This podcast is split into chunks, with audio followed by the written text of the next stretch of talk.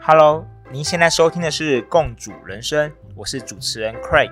这个 Podcast 主要是分享我经营共主生活实验室的点点滴滴。如果你对创业的议题有兴趣的话呢，那这个 Podcast 就是给你听的哦。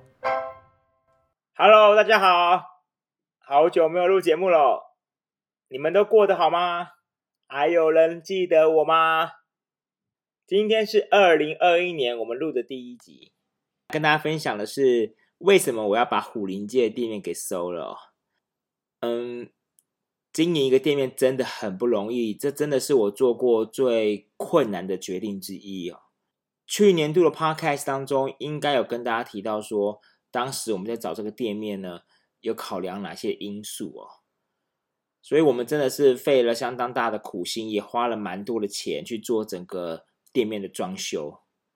哦，因为不可能有一个房子拿来就就有三套厨房的哦，所以我们是自己花钱去做系统柜，然后去定制所有的东西的，所以其实投入的成本是相当的大。以下几点呢，是我后来归纳出来影响我虎林街店面收掉最大的原因。第一点，我想大家应该都猜得到，就是 COVID nineteen。可是，其实我并不想要把所有的原因都推给 COVID-19。我知道这个疫情大概对可能六七十的行业都受到非常非常大的影响。可是，其实还有百分之三四十的行业或是企业，他们是经营的不错的。那我们去看一下，为什么人家可以经营的好？其实大概有几个原因。第一个，他可能本来就做线上生意的，做虚拟生意的，所以他们反而这个疫情对他们来讲是是成长的。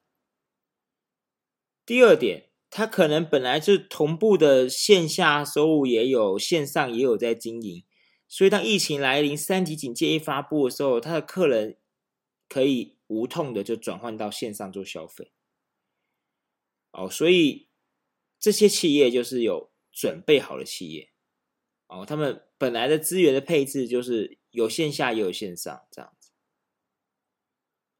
那我们相对而言，我们投入过多的力气在我们的线下，我们百分之九十的收入来源都是场地租金啊、活动收入啊，然后一小部分的是卖产相关周边产品的收入，所以我们对这部分的影响是非常非常的大。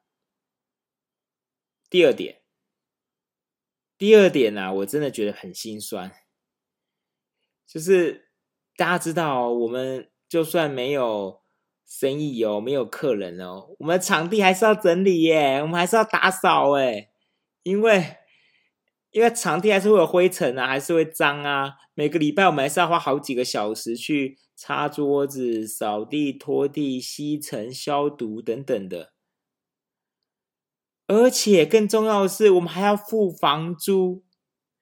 虽然我跟大家说，我们房东真的人很好，我们房东有给我们一些折扣，可是折扣又怎么样？我们还是要付钱啊，我们还是要付不断的去付出这些成本啊。所以真的在边打扫边的同时，就觉得很心酸。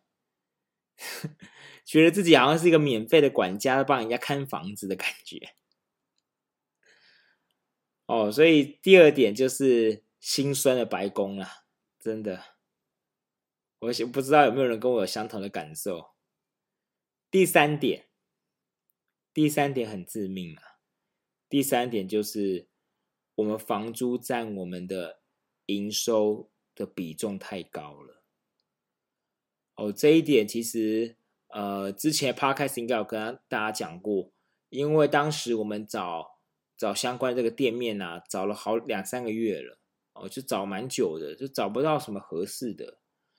那哎，后来看到这个店面就还蛮喜欢，它大概符合我百分之九十的条件，唯一一个缺点就是房租比我预期的高了一点。那当下还是牙一咬，就觉得啊，算了。房租高一点就算了，我跟大家说，你千万不可以算了。假如你未来要开店，你千万房租不可以算了。你就麻烦大家，你就好好去找符合你预算的房租。我当时因为这个算啦，所以我我的房租占我整体的营收，呃，最好的时候啊，业绩最好的时候都还占了快十五趴，更不要讲平常的时平常的月份了，或是一般的时间，一般的时间。我的房租可以占到我整体营收的三成，甚至是四成。哦，这个比重是非常非常的高的。大家如果去这个 Google 一下，或者是去一些呃脸书很多社团当中，大家会讨论开店的房租多少才合理，有没有？其实蛮多人都会建议，最好是控制在十趴以下。你的房租最好是控制在你整体营收的十趴以下。那也许你会问。哎，我怎么知道我未来的这个呃营收会多少？你当然可以从你的这个人流啊、客单价啊去自己去推算一下。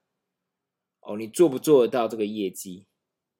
啊，如果你做不到，你还你还去承受这么高的房租的话呢？你可能就要再找便宜一点的房子会比较好，便宜一点店面会比较轻松一点。啊，找不到就就算了。就算了，真的不要勉强啊！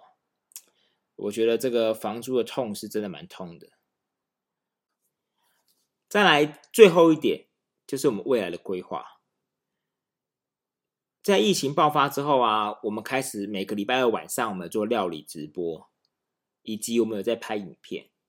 可这两件事情，我们实际上用到厨房空间也只不过那五六平而已。我们之前的虎林街店面有将近三十平的空间，有大中小三种厨房，还有游戏间，还有会议室，还有一个共用烤箱区。我们真的用不到这么多的空间，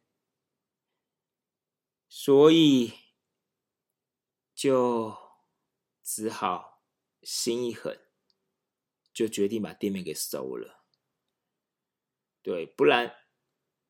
不然，你每天住在这么大的店面里面，然后你只用小小的一块，其实是很空虚的，是很害怕的，然后不断的在那边付房租，对。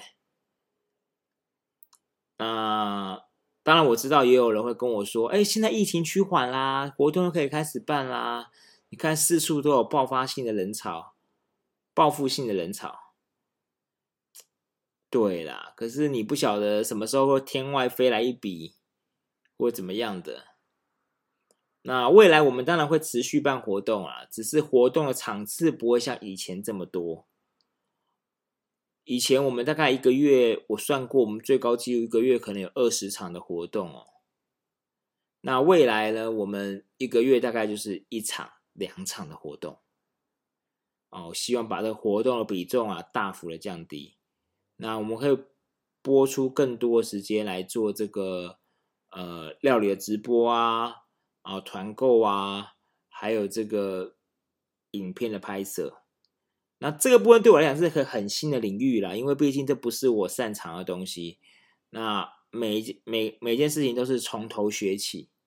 那如果大家对这方面呢，对于呃，料理直播的主题啊，或者说影片拍摄的主题啊，大家有没有什么样的建议啊、看法啊，都欢迎留言给我。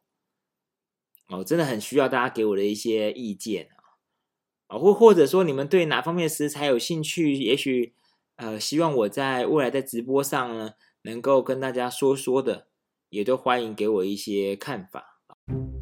今天的节目就到这里喽，谢谢你的收听。如果你喜欢今天的内容，也请动动你的手指头，给我五星的评价，还有分享给你的好朋友们。当然，也欢迎在我们的留言区给我们支持、鼓励或是提问哦，这样我也有机会在节目当中回答你的问题。拜拜。